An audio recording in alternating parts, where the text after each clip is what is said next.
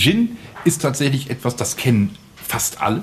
Manche Generationen, so wie ich, kennen sie deswegen auch ganz genau, weil ich mich damit immer gerne betrunken habe. Das war so, ich bin also mit Gordons Dry Gin und dem und Schweppes äh, Indian Tonic groß geworden. Beides keine Rennwagen, aber sie haben wirklich geholfen, dass ich betrunken wurde. Haben getan, was sie sollten. Ja, hervorragend. Mehr war es auch nicht. Der Lange Oak Podcast. Mit Holger Winkelmann und Tim Donsbach. Präsentiert vom Inselcenter Voss und dem Apartmenthaus Alte Post Langeoog. Ist es schon an? Ich hätte es jetzt angemacht, ja. Gut. Wäre das für dich in Ordnung ist. Warte. Ja. Kannst Wir, losgehen. wir laufen quasi. Feuer ne? frei. Ich fange diesmal an, Tim, oder? Wir müssen überlegen. Nee, bin Oder ich fängst du an? Ich glaube, ich bin dran. Ja, dann mach doch. Nee, fang an. Nee, dann mach. Jetzt mach. Herzlich willkommen zur neuesten Episode im Langung Podcast. Holger Winkelmann ist bei mir, nimmt Moin. einen großen Schluck aus seinem Milchkaffee. Ich bin der Tim und bei uns ist Horst Schmidt. Herzlich willkommen im Langung Podcast. Moin Männer, hallo. Es riecht super. Ge- Erstmal danke, dass wir hier sein dürfen. Wir sagen halt immer so herzlich willkommen, schön, dass du bei uns bist, aber wir sind ja eigentlich bei ihm. Genau. Ne? Also wir sind in der, in der Ihr ladet euch immer irgendwo ein. Wir sind zufällig auf dem Kaffee vorbeigekommen. so kann man es Genau, meist kriegen wir noch umsonst was zu trinken. Das ist eigentlich so der Trick. Umsonst. Und deshalb-. Hast verstanden, ne? Ganz Horst? klar, ganz klar, ganz klar. Und deshalb sind wir heute bei dir.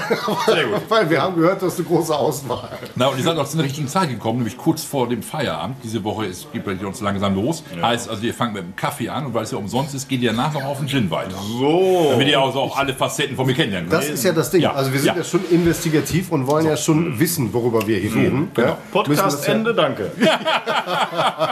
So, äh, genug der Schaber, der, der Vierlefanzerei, sage ich gerne. Wir sind in der Inselrösterei. Hier, mitten im, im Ortskern bei Horst Schmidt, die Langeoger Inselrösterei. Beziehungsweise, also es heißt der Inselrösterei, aber du hast es ja gerade schon erwähnt. Es ist ja nicht nur Kaffee, es ist ja auch noch Bier, es ist ja auch noch Gin und, Und das war's. Was hier noch? Nein, das reicht. Das, reicht, das, reicht. Also das hier war- im Haus, das reicht, genau. Ja. Ich habe mit Bier angefangen, nicht mit dem Kaffee. Alle denken, ich habe ich hab mit dem Bier angefangen 2007, mit dem Kaffee 2008 nachgelegt und 2012 dann mit dem Gin. So, und schon sind alle unsere Fragen eigentlich in der Das habe ich mir gedacht, da können wir gleich was. Schönes trinken. Das ist doch auch Nein, nein, äh, wir haben die Fragen in der verkehrten Reihenfolge. ja, aber ich warte ja auf eure Fragen. Ja, ja, die- dann fangen wir mit dem Bier an. Warum, warum bist du auf die Idee gekommen, Bier Das äh, ist, zu brauen? das ist eine schöne Insel? Geschichte und die ist tatsächlich auch schön erklärt.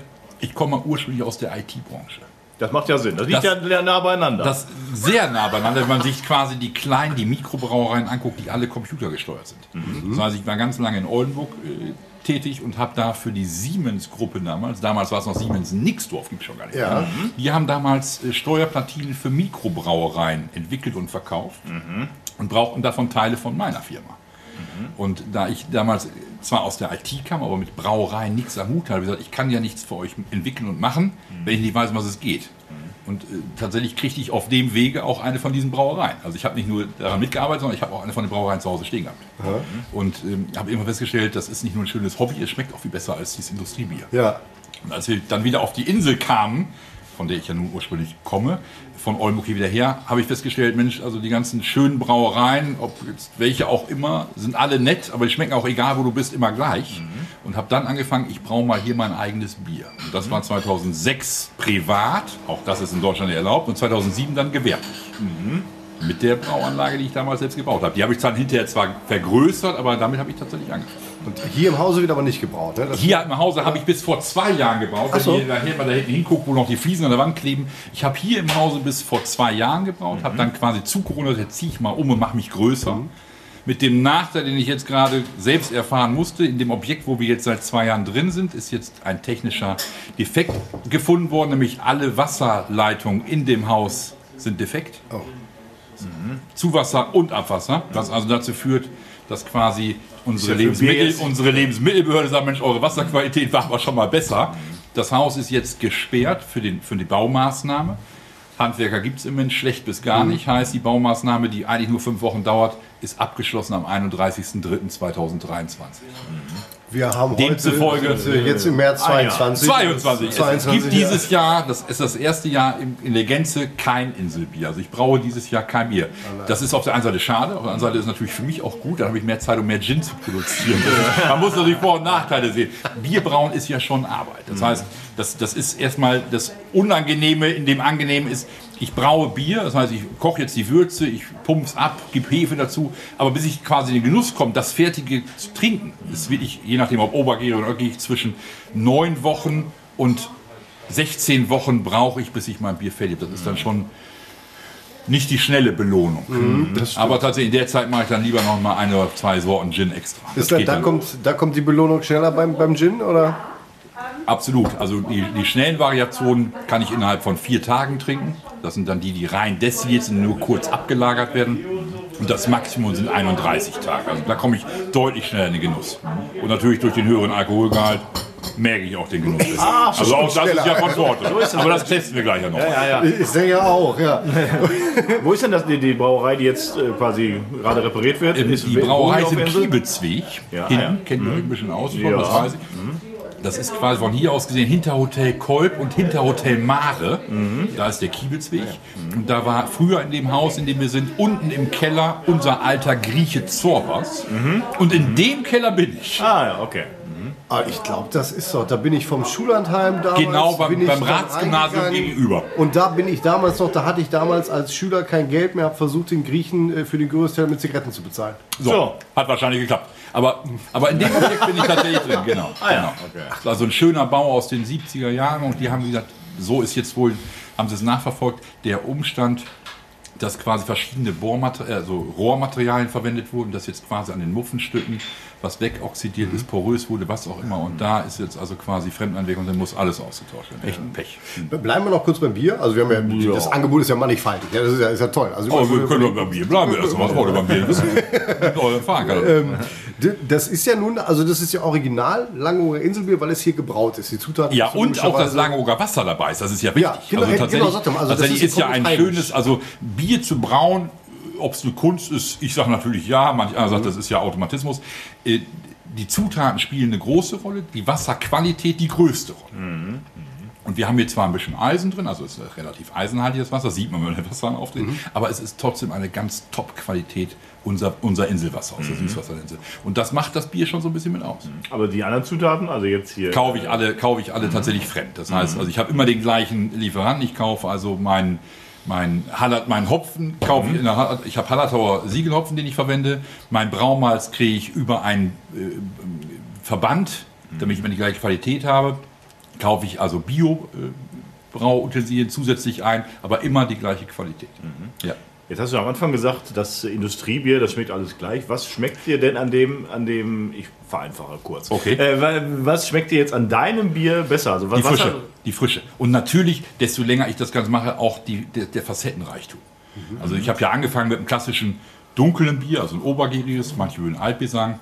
Ich habe ein klassisches Pilz und ich habe ein klassisches Weizen. Das sind Sachen, die kennt ja jeder. Aber innerhalb der Craft-Bier-Szene kommt ja immer mehr dazu. Ob es jetzt ein IPA ist, also so ein frisches äh, Sommerbier mit ein bisschen Zitrus drin, ob es ein Märzen ist oder ein Rauchmärzen ist, wo ich wirklich mit, mit Rauchpellets arbeite, wo man wirklich sagt, Mensch, das lag aber neben dem Schinken, der geräuchert wurde. D- Das sind so Facetten, die normale klassische Brauereien nicht können, nicht, nicht gehen wollen, aber in Wirklichkeit mit ihrer Technik auch nicht können.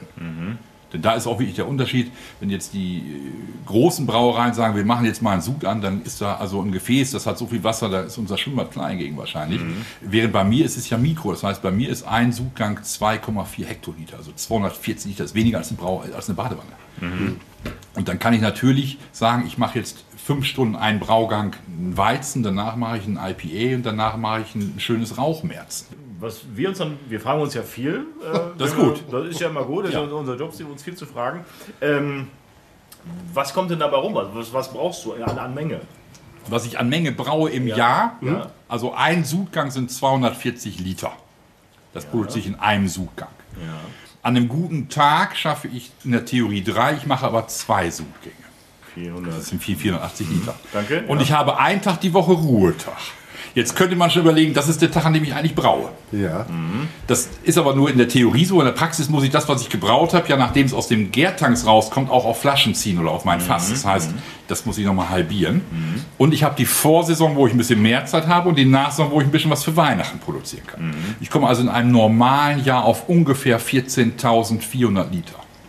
Ungefähr.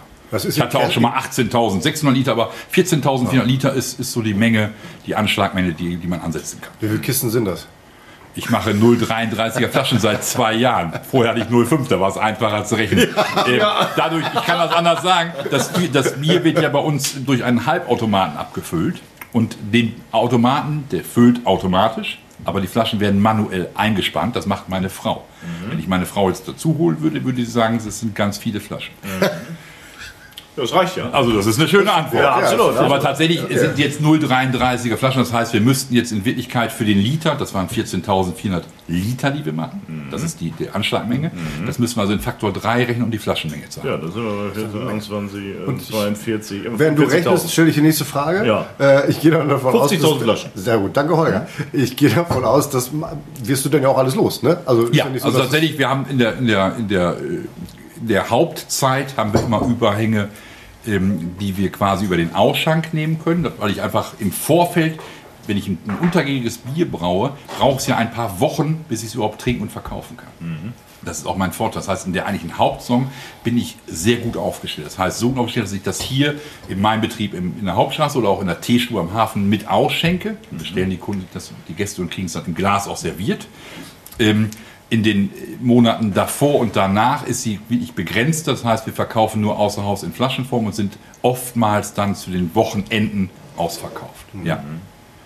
Das heißt, außer Haus äh, in Flaschen. In Flaschenform, genau. Also wir haben jetzt umgestellt vor zwei, damit wir mehr Flaschen machen können, damit auch wieder jeder eine Chance hat, eine Flasche zu bekommen auf 0,33er Flaschen. Ähm, Und das heißt tatsächlich, jeden Sonntag habe ich Ruhetag. Das habe ich gesagt, entweder braue ich oder wir füllen ab oder wir etikettieren. Heißt, dass wir es oftmals dann so haben, dass wir wirklich freitags, samstags ausverkauft sind, sonntags wieder in die Brauerei gehen zum letztendlichen Abfüllen und können dann ab montags wieder den Verkauf beginnen. Es ist ein schönes Geschäft. Aber es ist tatsächlich der Größe geschuldet ein, ein gut bezahltes Hobby, aber kein Geschäft. Ja. Weil dafür müsste die Brauanlage größer sein. In der Theorie wäre das gar kein Problem. Aber in der Praxis ist das Nadelöhr dann die Lagerkapsel. Also auf Lango ist ja, ist ja Platz kostbar. Und wo lagere ich die leeren Flaschen, die ich brauche? Also auch das ist tatsächlich, die gehen ja bei mir Zug um Zug. Drei Paletten leere Flaschen kommen, wird gefüllt, gehen wir raus. Ähm, wäre die Brauanlage größer, müsste auch mein Gärbereich größer sein, müsste auch mein Abfüllbereich größer sein. Ab der, die Größe, die danach kommt, das wären dann 5 Hektoliter, also 500 Liter pro Suganschlag. Da gibt es gar keinen Halbautomaten mehr zum Füllen der Flasche. Das ist ein Vollautomat, der passt bei mir gar nicht in den Keller. Ja. Also das Problem ist tatsächlich, irgendwann ist die Kapazität erschöpft, mehr geht nicht. Ja. Aber es ist trotzdem ein schönes Geschäft. Es schmeckt gut und es ist ein Geschäft. Ähm, was ich sagen wollte, habe ich gerade vergessen. Da ich, du hast mich rausgemacht mit, es schmeckt gut, glaube ich. Ja, Da war, Das ist auch wichtig. da war ich schon im Kopf, war ich schon. Oh, Ja, ist auch wichtig. Ich habe jetzt gerade so fünfmal gedacht, wir sind zur falschen Zeit hier, weil sonst könnten wir es jetzt probieren. Wir könnten es jetzt probieren. Nein, wir können es nicht probieren, aber es ist auch nicht schlimm. stellt gleich die Fragen vom Stimmen, dann probieren wir noch einen Schritt. Was, äh, machen. was, äh, was ähm, müssen wir denn über Horst Schmidt noch wissen? Horst Schmidt ist Insulaner. Ja. Ja. Geboren hier auf der Insel, hier groß geworden. Dann, in meinem Alter durften die Mütter schon ins Krankenhaus ans Deshalb. Ich bin in Jever geboren, aber meine Eltern sind von hier, mein Opa ist von hier. Ich bin in Jever geboren, hier aufgewachsen, angefangen vom Kindergarten über die Schule, alles schön hier. Und danach wollte ich auch mal weg. Und dann habe ich mich dann getraut, bis Oldenburg zu gehen. Das Eine war halbe Weltreise. ehrlich 18 gesagt. Jahre in Oldenburg. Okay. Ja. Und dann wieder zurück. Und dann wieder zurück. Ich habe alles gesehen in der Stadt. Ne? Autofahren konnte ich dann auch. Ähm, habe auch tatsächlich viel gemacht und habe aber tatsächlich primär festgestellt, dass ich in der Branche, in der ich war, wo ich mir auch wohlfühlte, in der IT, äh, tatsächlich irgendwann dann doch relativ schnell zu dem alten Eisen gehört. Das heißt, als ich angefangen habe, war ich jung, dynamisch, äh, erfolglos oder erfolgreich. Aber die mir gegenüber, die waren älter als ich und es hat alles gepasst. Dann gab es ein Zeitfenster, da saß ich mir selbst gegenüber, das heißt, da war das Altersverhältnis ausgeglichen. Und zum Schluss war es wirklich so, dass die Chefs, die Seniorchefs der Firmen äh, sich auf dem Golfplatz tummeln. Sie selber haben entweder ihren Sohn, Schwiegersohn oder einen Fremdeingestellten dafür verwendet, dass er quasi mit mir die IT-Wünsche durchspricht. Und ich saß quasi meiner Jugend gegenüber. Das heißt, da saß ein 23-Jähriger, der sagt, ich habe ein Kontingent von 200.000 Euro, wie geben wir das aus? Das hat dann habe ich gesagt, da kann ich ja auch einen Jüngeren da hinsetzen, dann brauche ich da auch nicht mehr. Das, das, das, das ist gewachsen. Aber Du hast es ja alles dann quasi selber aufgebaut. Das gab's ja vorher noch nicht. Und das gibt es auch heute noch. Aber eben ohne mich, das ist ganz wichtig. Nein, ich meine das hier, äh, die, die Inselrösterei. Das heißt, wie bist du denn auf die Idee gekommen, überhaupt äh, Bier zu brauen, mit Schöne Kaffee zu Geschichte. rösten? Schöne Geschichte. Ja, deswegen einer, ja meiner, einer meiner, einer meiner äh, großen Kunden, Lieblingskunden, war unter anderem großer Bauträger hier im, im äh, Weser-Ems-Bereich. Und der hatte unter anderem als Hobby äh, Hotels als Hobby. Das heißt, der, der Firmenchef selber sagte, ich, Mensch, ich mag die Insel gerne. Ich will sehen, dass ich auf jeder Insel will ich ein Haus, am besten ein Hotel haben. Als Bauunternehmer. Und äh, irgendwann war auch das vorbei. Der Senior war gar nicht mehr da. Die Nachfolger haben gesagt, Mensch, wunderbare Baufirma, was sollen wir denn in scheiß Hotels? Und haben mir 2005, das war genau das Zeitfenster, wo ich gesagt habe, ich ziehe mich zurück und sortiere mich neu, was ich machen will, das erste Mal ein Hotel auf Langeohr angeboten. Das war das Achterdeck hier auf Langeoog, das ist wieder Dünrig. Und äh, das habe ich dann ein Jahr weggeschoben und gesagt, ich bin ja kein Hotelier, sowas brauche ich nicht. 2006 fand ich die Idee relativ gut. Und 2007 im Januar habe ich gesagt, das mache ich. Meine Familie musste ich noch ein bisschen über, überreden und wir haben es dann auch tatsächlich gemacht. Und dann war das klassisch. Ich bin in das Hotel rein mit meiner Frau. Ähm, Es hat von Anfang an Spaß gemacht, es hat, war ein super Ding. Es gab eine ganz tolle Hausbar, mega war die. Das Problem war in der. Nee, das kann ich nur. Also gab es schon Gin, aber das Problem, was ich da tatsächlich für mich festgestellt habe, war, ich habe dann gesagt, okay, ich brauche ja hier ein Bier in der Hausbar und habe dann unsere drei Getränke-Großhändler gebeten, mir was anzubieten und die Wahl war Warsteiner, Feltis, äh, Bitburger, Krombacher, egal, aber es war einfach nichts. es war aber jetzt nichts Außergewöhnliches dabei. Und es waren also alles aus meiner Sicht nette oder gute, trinkbare Industriebiere, ähm, die du aber an jeder Ecke trinken kannst. Vor allen Dingen bei euch am Festland genauso wie hier. Ähm, Und daraus kam die Idee. Ich hatte also tatsächlich meine Brauanlage im Gepäck, die ich ja damals selbst mitgebaut habe.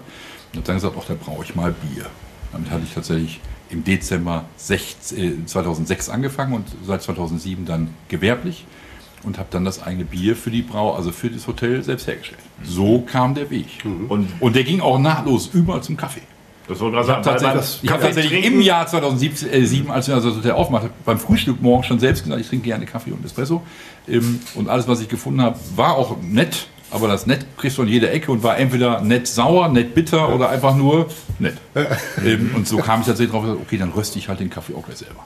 Ja, Und am Anfang, wie beim Bier auch, wirklich nur für den eigenen. Das heißt, nur fürs Frühstück im Hotel.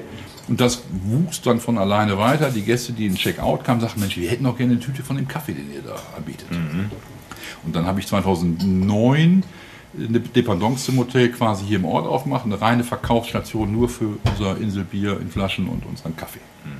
Aber, Wo jetzt Engel und Völkers ist. Das aber du hattest doch vorher keine Ahnung vom Kaffeerösten, oder doch? Nee, aber ich trank ihn ja gerne. Das ist ja, Ja. oftmals, es ist ja Aber oftmals ich, esse auch, ich esse auch viele Sachen gerne, kann sie trotzdem nicht kochen. Oder ich Also- gucke gerne Fußball, kann mal selber Ja. spielen. Also tatsächlich ist es so, ob beim Bierbrauen oder beim Rösten, tatsächlich beim Gin, wo wir gleich noch zu kommen, ist es auch genauso, äh, die Erfahrung macht. Das heißt, du musst entweder Geschmack haben oder die Nase dafür haben, vielleicht auch manchmal Glück dazu haben, äh, am Anfang, um eine Rezeptur zu finden, die auch schmeckt. Aber die Kunst dessen ist ja hinterher, dass das, was du einmal so hingekriegt hast, wie es ist, auch die Folgemale die gleiche Qualität erreicht. Und das erreichst du dadurch, dass du tatsächlich ähm, viel Erfahrung mitbringst. Und jetzt kommen wir wieder zu dem Vorteil der Craft-Bier-Brauer, um beim Bier zu bleiben erstmal. Meine Anlage ist tatsächlich eine große Brauerei aus Sicht der Hausbrauer. Mikrobrauer mit 2,4 Hektoliter bin ich da relativ groß aufgestellt. Aus Sicht einer Brauerei bin ich, bin ich Mikro, daher Ja, kommt ja auch der Name. Das heißt, ich habe auch Kollegen, äh, einen guten Bekannten in, in Marburg an der Lahn, der hat also eine Gasthausbrauerei. Die Anlage ist aus meiner Sicht für ihn viel zu groß. Das heißt, er braut viel zu selten. Das heißt, er hat keine Erfahrung. Und äh, das, das ist das, was ich auch im Röstbereich genauso praktiziere. Ich kriege meine Erfahrung nur dadurch, dass ich immer wieder rangehe und sage, ich braue oder ich röste, ich setze einen Gin an, die Erfahrung macht. Das ist wie mit einem guten Piloten. Fliegen können sie alle. Gute Landungen macht nur der, der viel landet ne? Ja. und heile runterkommt dabei. Ja, äh, Tim, du darfst auch wieder eine Frage stellen. Ich habe es aber immer noch nicht ganz verstanden. Bitte, Holger. ich, also wie, wie, wie eignet man sich Kaffeerösten an? Hast du das gegoogelt oder, oder wie? Ja, es gibt ja schon ähm, Bücher drüber. Also du kannst es dir durchlesen. Du kannst es in Workshops erlernen, das ist so das Gängige. Das heißt, kaufst du dir eine Röstanlage, ist quasi immer der Befähigungsnachweis beizubringen. Spätestens, wenn der Zoll dir den Stempel geben soll, dass du das auch darfst, musst du die Befähigung haben. Gängige Praxis ist da eigentlich der Workshop. In meinem Fall natürlich nicht, ich bin ja eher Autodidakt. Es gibt sehr gute Bücher darüber. Äh, tatsächlich ist es so, fängst du mit dem, mit dem Rösten an. Beim Rösten ist es viel einfacher als beim Bierbrauen, weil in Deutschland darfst du deinen eigenen Kaffee ja brauen, ohne dass du vom Zoll behelligt wirst mit einer Kaffeesteuer oder mit irgendwelchen anderen. Solange es privat ist, kannst du machen, was du willst. Das heißt, du kannst sehr lange, wenn du willst, üben, ohne dass du dafür Steuern zahlen musst oder Strafen zahlen musst. Oder, oder, oder. Also es ist eine reine Übungsgeschichte. Wa- Was macht deinen Kaffee aus? grundsätzlich die Kaffeebohne, die sehr hohe Qualitätsstandards hat.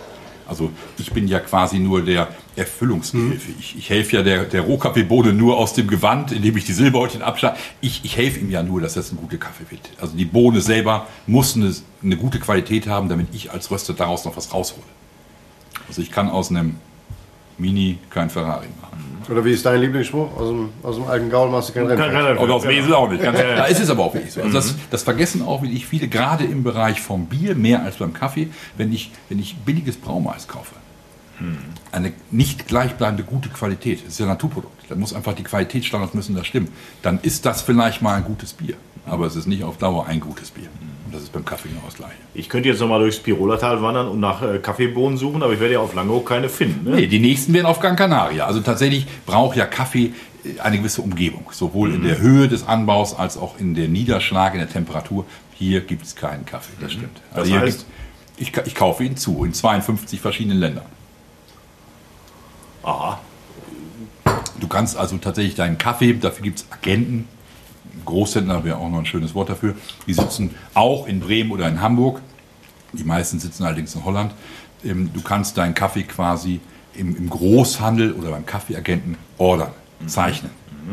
Die, die haben also eine Offerte, die teilen dir mit, was sie an Kaffee haben oder jetzt in Strecken bekommen werden und dann kannst du einen Kontrakt, einen Vertrag mit ihnen schließen und sagen, ich möchte davon gerne 100 Sack haben, 10 Sack haben, einen Sack haben, was auch immer. Und die kommen dann per Fähre einfach normal quasi. Ah, die Oder- kommen schon mit der Fähre, aber normal ist hier gar nichts. Also, Mann, oder Den auch, ich oder auch auch so ich, bestelle jetzt quasi meinen Kaffee, je nachdem wie er zertifiziert ist, das kann ich gleich erklären, entweder in Hamburg oder in Holland. Also ich habe zwei verschiedene Lieferanten dafür. Ähm, kaufe ich fair gehandelten Kaffee, dann kriege ich den in Hamburg, da kaufe ich den ein. Kaufe ich, was ich auch gerne mag, Rainforest zertifiziert oder UTZ zertifiziert. Die inkludieren zwar die fairen Bedingungen, aber haben eben noch ein paar on top obendrauf, meistens für die Natur. Die kaufe ich in Holland, dafür sind die Holländer prädestiniert. Das heißt, entweder in Hamburg oder in Holland, in Apeldoorn bei Amsterdam. Und ähm, dann geht es von da aus, die Jungs packen das dann auf Paletten, zuholen die schön zu und sehen die zu mit Spedition, gehen die nach Bensersiel. Von da mit dem Frachtschiff rüber. Da können wir noch eine kleine Exkursion machen. Bestelle ich jetzt, dann ist die Ware immer mindestens eine Palette, sonst funktioniert das System nicht. Das ist auch einfach. Der Lieferwagen, der LKW-Fahrer kann ja nicht einen Sack schon drehen. Ähm, bis Dezember kostete mich eine Palette 155 Euro Shipping Frachtkosten Mhm. von Hamburg oder von bis nach. Und von da ging es dann wieder. Und durch die neuen ähm, Energiepreise, Spritpreise, kostet die gleiche Palette jetzt 265 Euro. Das muss man sich ja vorstellen. Also ihr seht ja am Festland, ich kriege es ja nur aus der Presse mit, aber Ja. das ist jetzt so ein Live-Schnitt, den habe ich wirklich, letzte Woche kam diese, diese Eilmeldung, ich zahle jetzt seit 1.3. 265 Euro für, für, für eine Palette. Ist unvorstellbar. Aber nochmal technisch, ich Wir kriegen bestelle unseren also... Kaffee ja umsonst, deswegen kann Gott sei Dank, Gott sei Dank, Gott sei Dank, Gott sei Dank. Aber noch technisch ist es wirklich so, Ja. ich bestelle also meinen Rohkaffee an verschiedenen Quellen. Die schicken ihn dann quasi mit Bensasil und von da mit der Inselfracht ganz professionell rüber auf die Insel und mit unseren Inselspediteuren genauso professionell vor die Haustür. Und von da aus dann professionell in meinem 51-jährigen Rücken trage ich die dann hier rein. Das ist super. Äh, und wie viel wird das abgerechnet? Kilo Kaffee äh, Das, ist, das, dann? ist, das ist tatsächlich jetzt auch, auch eine sehr gute Frage. Also grundsätzlich, um, Toll. um nochmal auf die Kaffeesäcke zu kommen, der Kaffee wird bis auf wenige Ausnahmen immer in Kaffeesäcken gehandelt. Also eine Ausnahme, die auch bekannt ist, ist der Jamaika-Kaffee, Jamaika Blue Mountain. Hinter mir steht einer. Der wird nicht im Sack, sondern in der Tonne, in, einer, in so einer Holzfass. Äh, geliefert. Deswegen ist das dann schwieriger mit dem, mit dem Liefern. Ähm, diese Säcke, je nachdem, was für Menschenrechte die früher in ihren Ländern hatten, so schwer war der Sack. Jetzt könnte man sagen, ja, die armen Afrikaner, die mussten ja viel tragen. Die Afrikaner hatten noch Glück, da wiegt der Sack ungefähr 67 bis 68 Kilo. In Südamerika waren die Menschenrechte viel schlechter. Das heißt, die trugen bis 73 Kilo. Also die Säcke, die jetzt hier angelandet werden, sind so durch die Bank um die 70 Kilo schwer je Sack. Und auf eine Palette passen 10 Säcke. Ich kriege immer drei Paletten, da weiß man, was ich tragen muss. Also viel. So. Jetzt, das ist die Theorie. Jetzt habe ich hinter mir, ihr könnt es nicht sehen, das heißt doch da zum Teil, äh, ich habe dann hier im Laden, hier in der Hauptstraße, habe ich also einen gasbefeuerten Trommelröster stehen mit 30 Kilo Füllvolumen. Das heißt, in der Theorie könnte ich jetzt oben 30 Kilo Rohkaffeebohnen, die sind meistens so grün-gelb, oben reinschmeißen und irgendwann kommen sie unten dann schön geröstet wieder raus. Ähm, Das bessere und optimale Röstergebnis kriege ich aber dann, wenn ich ihn nicht bis ins Maximum fülle, sondern darunter bleibe. Warum? Weil während des Röstgangs die Bohnen nicht nur leichter werden und die Silberchen abschmeißen, sondern sie werden auch im Volumen größer. Also sie nehmen vom Gewicht her ab, auch vom, vom Volumen der, brechen sie auf und werden größer. Würde ich ihn also bis zum Maximum füllen, hätte ich kein optimales Röstergebnis. Weil irgendwann, wenn ich 30 Kilo könnte und die auch reinschütte, dann habe ich zwar hinterher nur noch 24,5 Kilo, die ich rauskriege an Gewicht, aber im Füllvolumen habe ich ja ungefähr 15% zugelegt. Und deswegen arbeite ich mit 25 Kilo je Schale. Das heißt, einmal rösten sind 25 Kilo. Kommen wir zum, zum letzten Getränk in der Reihe. Ja, das ist auch schön. Das, ist ja, Gin, aber ich wollte auch nur einen trinken. Jetzt. Das so zum einen und äh, ich habe auch zu viele Fragen gestellt, weil jetzt ist Tim dran, weil ehrlich, ich oute mich jetzt. Wenn Und ich du, bin wenn auch du jetzt gespannt, nicht welche gleich, Fragen für einen Gin Ja, kommen. Ja, äh, sorry, wenn, wenn du jetzt nicht gleich äh, einen äh, Gin präsentierst, der mir schmeckt, ich trinke eigentlich gar keinen Gin, weil ich eigentlich äh, Gin nicht mag.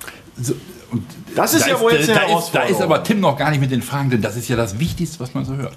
Ja. Äh, Gin ist tatsächlich etwas, das kennen fast alle. Mhm.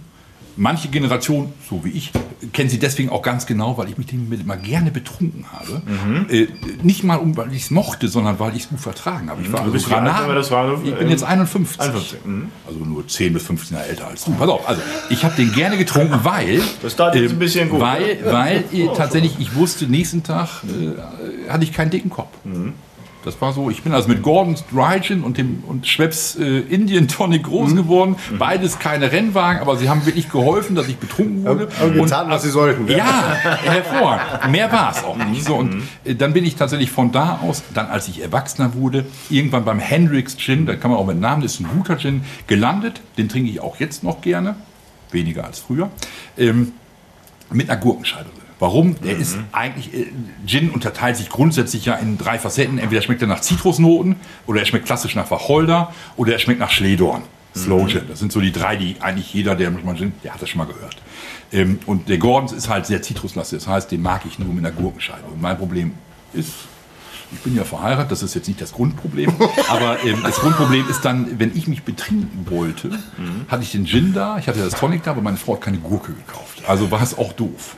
So und ähm, dann ist es tatsächlich auch so ein windiger Zufall. Ich fliege mit guten Kumpels einmal im Jahr in die USA und bis 2011 war mir nicht bewusst, dass ich Gin anders herstellen kann als durch die Destillation. Also ein gebrannter Gin, das ist so das, was jeder, ob man jetzt das Wort brennen sagt oder destillieren sagt, das ist erstmal Schmutz. Grundsätzlich ist das, was alle im Kopf haben, immer, ich habe einen Brennapparat, meistens aus Kupfer, sieht auch schön aus, habe ich auch. Ähm, und, und anders geht es gar nicht. Und das ist tatsächlich falsch, aber ich kann das auch nicht besser. Ähm, In den USA wird das sehr viel praktiziert, er wird mazeriert. Das heißt, die Amis, die ja in Wirklichkeit verkappte Europäer sind, die mal irgendwann ausgewandert sind, aber ihre Ursprünge nicht vergessen haben, die, die haben quasi die Perfektion äh, weitergearbeitet, wie man aus Bohnensuppe, das kennt ihr, rum, da werden Trauben eingelegt, Puppvisite, kennt ihr das vielleicht schon mal gehört? Nee. Ah, Jetzt lernt ihr was. Ja, merke, zum, also Beispiel, in Ostfriesland wird das gerne gemacht. Die Frau ist schwanger, Kind ist noch gar nicht da. Dann nimmt man erstmal schön Weggläser, möglichst groß, möglichst voll, haut die voller rum, packt dann noch ein paar äh, äh, äh, Rosinen rein, macht den Deckel zu und lässt die mal schön ein bisschen gären. Die Rosinen sind ja so groß, der Alkohol schmeckt auch gut nach Rosine und danach wird sie mit. Das ist die Mazeration. Das heißt, dieser Rum, die Flüssigkeit hat den Geschmack der Rosine mit aufgenommen. Und umgekehrt die Rosine Ja. natürlich auch nochmal den Alkohol. Also doppelt schön. Das haben die Amis perfektioniert. Das heißt, Früher war es so, dass ein Gin war immer destilliert. Er hieß, es war entweder ein Dry Gin, es war ein London Dry Gin, das waren so die bekanntesten Old Tom. Dann war aber auch schon Schluss. Facettenreicher war unser Markt früher nicht. Und ähm, das, der New Western Dry Gin, das ist so diese amerikanische Abwandlung, beinhaltet natürlich Alkohol, der destilliert sein muss, sonst wäre es ja kein Alkohol geworden, der so hochprozentig ist. Der wird aber danach quasi ähm, kalt eingelegt, kalt verarbeitet. Nämlich also jetzt hochprozentigen Alkohol und lassen in der Luft stehen, er verdunstet, er ist irgendwann weg. Das ist die Mazeration. Also be- beim, beim Destillieren helfe ich ja quasi nach durch Energie, durch Feuer und lasse den Alkohol ver, verdunsten und oben wieder niederschlagen. Und bei der Mazeration dauert es länger, aber es funktioniert genauso. Wird der Alkohol gasförmig, er nimmt die Aromen mit, die ich ihm geben will und er setzt sich woanders wieder ab. Und das hast du gesehen in Amerika, hast gesagt, das, Das war hab jetzt ich, auch. Genau, so und äh, habe dann gesagt, okay, das habe ich einmal gesehen, das reicht mir. Jetzt kaufe ich mir noch mal ein Buch mit, einem- mit einem langen Scheit, damit ich auch übersetze. Was, ich habe ja nur die Hälfte verstanden. Das kriege ich doch auch hin. Und das war dann witzig. Ich kriegte es tatsächlich im ersten Versuch hin und es schmeckte mega. Ich habe mir sogar, weil ich schlau war, vorher alles durchs Brauen lernt man da alles dazu. Man schreibt sich wirklich alles auf. Wie viel Gramm davon? Was muss ich damit machen? Wie geht das? Dass es dann immer wieder eben genauso ja, kannst, ne? das, das Problem ist tatsächlich, dass äh, die Kanadier machen das noch besser als die Amerikaner. In dem Buch war ganz klar, ich sollte mir eine gewisse ähm, Mazerationsblase kaufen, also ein Glasgefäß, 5 Liter groß, 800 Euro teuer. Da habe ich gesagt, ich bin Ostfriese, ich kenne Bohnensuppe, das geht doch auch billiger. Und tatsächlich in meinem ersten Lauf war es auch so, es funktioniert hier hervorragend. Das Problem ist nur, diese Blase hat verschiedene Funktionen. Eine von denen ist, dass es immer gleich funktioniert. Und bei dem Beckglas war das nicht so. Das heißt, ich habe fünf Liter gemacht, die schmecken fantastisch. Danach habe ich ungefähr zehnmal welche gemacht, die schmecken alle beschissen. Also so, dass ich sie nicht mehr selbst genommen habe, obwohl ich ja Alkohol sonst nicht wegschütte, aber die konnte ich nicht trinken. Ähm, und dann, da, damit musste man sich genau wie beim Bierbrauen oder beim, beim Kaffeerösten auch, du musstest das immer wieder neu machen, musstest die Fehler ausmerzen. Der Hauptfehler war, ich hatte die falsche Gefäßgröße. Ähm, aber tatsächlich, das hat dann ähm, etwas länger als ein Jahr gedauert, bis ich dann meine Fehler ausgemerzt habe, sodass ich also dann von 11 auf 12, 12 tatsächlich das erste Mal gesagt habe, jetzt produziere ich gewerblich. Und es hat auch super funktioniert. Das heißt, Und Gin war dann tatsächlich, weil A, hast du ich damals gerne. gute Ich Erfahrungen gemacht? Also mein, ne? mein Gin gebe ich auch keinen Namen, sondern mein Gin ist nur durchnummeriert. Ja. Weil ich dachte, ja, ich mache nur einen. Äh, Also die Nummer eins ist wirklich mein Spiegelbild des Geschmacks. Es ist ein zitruslastiger Gin, wo aber die Gurke nicht sichtbar ist, aber schon drin ist. Das ist so der Witz. Also die ist tatsächlich schon eingebaut. Das ist ein spanische Mini-Gurken drin. Das heißt, du nimmst jetzt einen schönen Gin, nämlich die Nummer eins, nimmst ein schönes Tonic, schützt das zusammen, trinkst und freust dich. Im Ich, besten ich freue mich auch, weil ich keine Gurke brauche. Die ist ja schon ähm, und dann ist das gewachsen. Das heißt, ich habe die Eins klappte super, die ist auch äh, schmeckt gut, verkauft sich gut, alles toll. Und von dann ging das wirklich zwangsläufig. Das heißt, okay, dann wenn ich einen Zitrus-Gin, dann muss ich auch einen Wacholder-Gin haben. Ja. Ähnlich wie ein Brockmann, muss man auch haben. Also habe ich die zwei gemacht. Und dann habe ich gesagt, okay, auf zwei Beinen kannst du als Ostfriesen nicht stehen. Nee. Dann mache ich noch einen Slow-Gin, dann habe ich auch die ganze Bandbreite gemacht. Ja. Das war die Nummer drei. Und von da aus ging das. Ich bin jetzt bei Nummer 17. Also Aber wie, wie kommst du, wie kommst du denn allgemein zu deinem Getränkespleen dann irgendwie? Also, oder was kommt als nächstes? Kaffee, Bier, Gin? Tatsächlich, tatsächlich gibt es was Korn? Neues. Meine Whisky? Frau, meine Frau, Whisky mache ich deswegen nicht. Whisky hat ein, ein Whisky braucht Zeit. Könnte ich mir nehmen. Ja. Aber Whisky braucht Platz. Also, Also, ich, ja. ich, ich, ich lagere auch Gin äh, in, in Belegfässern ab, also wie beim Reserve, wie beim Whisky, also in Fasslagerung. Ja. Eins steht hier auch im Laden. Der Knackpunkt ist, ich brauche Zeit, die könnte ich mir noch nehmen, aber ich brauche Platz für diese Fässer, bis ich an das Material überhaupt rankomme. Und das habe ich, auf der Insel gibt es keinen Platz. Und das ist für mich der Grund, Whisky wird es nicht geben. Sondern, was ist das vierte? Ist, Tats- tats- tats-. Tatsächlich, tatsächlich ist es, ist es so, dass jetzt die, der Krieg in der Ukraine, der, der, der bewegt uns eigentlich noch mehr als diese ganzen Corona-Nummer. Also die meisten, mich auch. Ähm, Und das ist so diese, diese Momentaufnahme, die Feststellung, so eine Scheiße, passiert, was kann man machen? Ach, man spendet was. Spenden kann jeder, das ist auch gut, das ist auch wichtig. Ähm, Aber das ist so wie beim Ahrtal. Also es sind so Sachen, die passieren, dann spendest du. Danach hoffst du bei den Nachrichten immer weiter, aber in Wirklichkeit bist du aus diesem Thema schon wieder raus. Ach, ich habe da schon gespendet und was soll ich jetzt auch noch machen? Von Lango kann ich jetzt machen. Ähm, das, das ist so der eine äh, Beschleunigungsfaktor gewesen, der mich dazu berührt hat. Der zweite, der, der fließt aber genau rein, ist nicht nur dieser beschissene Krieg, sondern auch die Tatsache, dass viele von den Russen, ich glaube sogar deutlich mehr als die Hälfte, die wissen von dem ganzen Scheiß nichts, die unterstützen den ganzen Scheiß nicht. Ähm, das ist ein ganz schwieriges Gesamtthema. Und in diesem Gesamtthema, und jetzt komme ich zu dem Punkt, ist Wodka. Mochte ich als Kind Hab ich oder als Jugendlicher, als Jugendlicher auch schon immer Okay. gerne. Ähm, demzufolge ähm, ist es also so, ich habe jetzt ich habe einen Wodka aufgelegt. Also ich habe das habe ich vorher noch nie gemacht. Ich lege jetzt ich habe jetzt einen Wodka aufgelegt, habe mit äh, zwei verschiedenen Institutionen jetzt Kontakt aufgenommen. Wie können wir dem Kind jetzt noch geldtechnischen äh, Hilfestellung geben? Äh, Im ersten Step ist es jetzt so, ich lege 999 Flaschen Wodka auf als Sonderedition. Ähm, Und aus dieser Sonderedition heraus wird der Ertrag aus diesem, der, der wird jetzt gerade berechnet, aber er wird mindestens bei 5 Euro liegen pro Flasche. Das wird eins zu eins gespendet. Und äh, tatsächlich wird jetzt das Etikett gerade so vorbereitet, dass ähm, auch wenn das irgendwann hoffentlich für die meisten gut über die Runden gegangen ist, es gibt immer neue Baustellen. Auch jetzt noch, auch bei den Überflutungen im Ahrtal, da, es, es gibt überall noch Bedarf an, an Kohle oder an Hilfestellung. Ich, ich glaube, dass ich, dass ich auf dem Weg, diese vierte Stufe, das wird jetzt nicht eine Wodka-Stufe bleiben, die ich jetzt zehnmal durchnummeriere. Aber da wird bestimmt, ich wollte auch schon mal einen Absinn machen. Ich, ich brauche jetzt nur noch so quasi diesen, diesen, diesen Funken zu sagen, dafür soll das Geld sein. Das soll einfach wirklich was sein, was irgendwo hilft. Alkohol hilft ja Also- mir immer, aber er hilft dann auch mal so ein bisschen den Außenstehenden.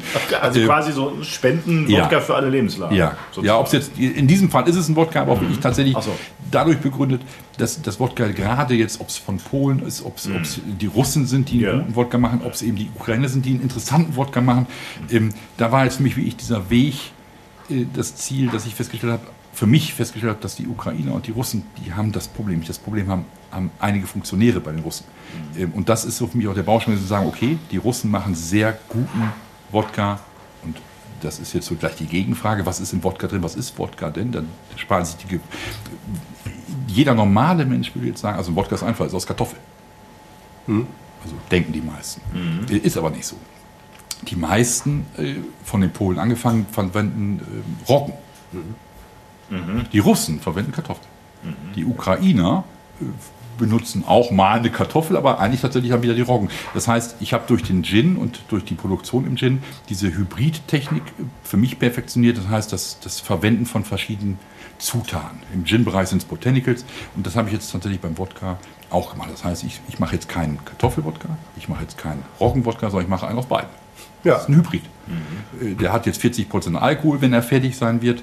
Und das ist jetzt für mich die Hilfestellung, die ich zu meiner Einmalspende, die ich platziert habe, jetzt noch sage, 999 Flaschen. Also es werden rechterisch 1000 Flaschen, aber eine habe ich ja selber, die zählt also nicht.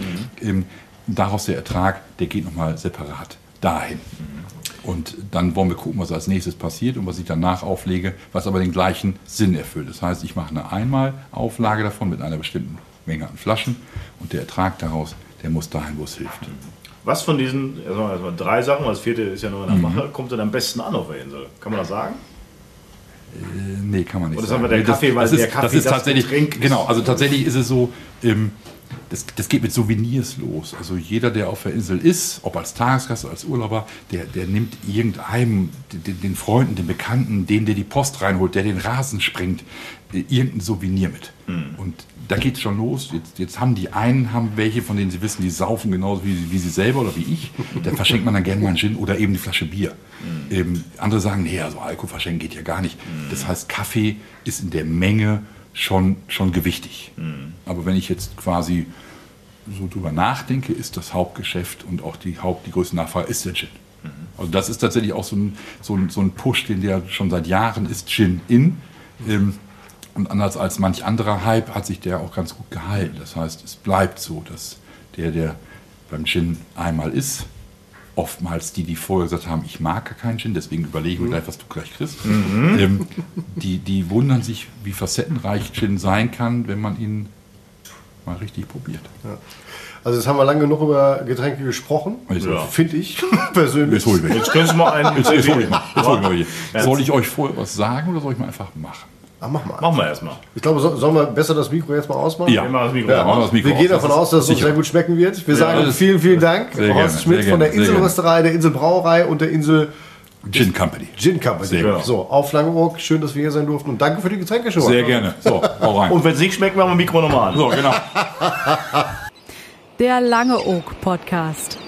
Mit Holger Winkelmann und Tim Donsbach. Präsentiert vom Inselcenter Voss und dem Apartmenthaus Alte Post Langeoog.